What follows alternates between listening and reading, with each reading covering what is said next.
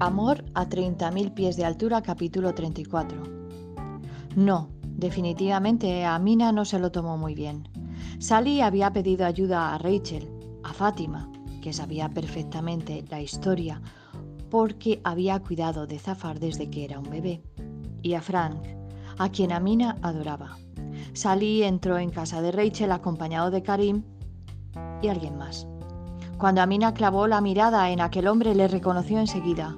Recordó su olor, cómo la había abrazado y enseñado a nadar y sobre todo las veces que había culpado a su madre del abandono de su papi. Quiero que te vayas.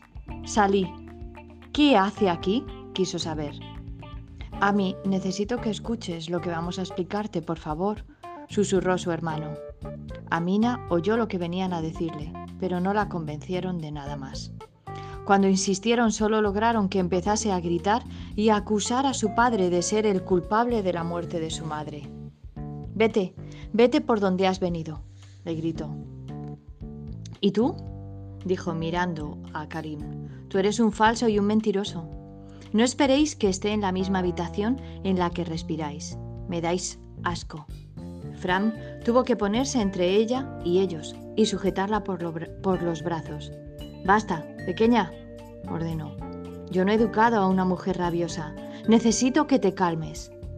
La respuesta de Amina fue abrazarse a Frank y empezar a llorar amargamente. Rachel miró a los tres hombres y asintió, y ellos estaban a punto de retirarse cuando sonó el timbre.